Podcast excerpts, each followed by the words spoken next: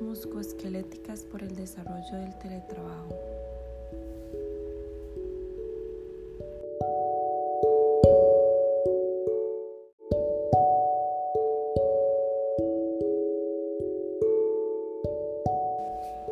El Ministerio de Trabajo y Seguridad Social de Costa Rica cuenta con una guía para la implementación del teletrabajo en las empresas.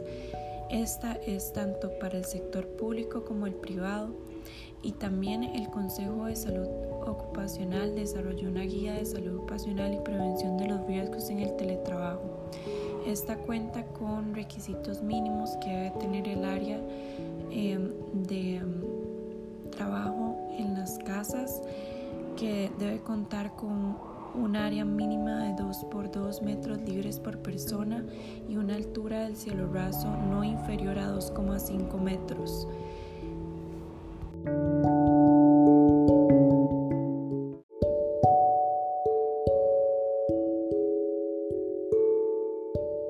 Una de las recomendaciones eh, para la biomecánica del cuerpo es que la oreja, el hombro, la cadera y el tobillo deben encontrarse en la misma línea vertical. Cualquier desviación de este lineamiento puede producir desde dolor de cuello hasta dolor de espalda baja. Para el mantenimiento de la salud musculoesquelética es importante que la persona trabajadora revise su postura cada cierto tiempo con el fin de verificar si está adoptando una postura adecuada.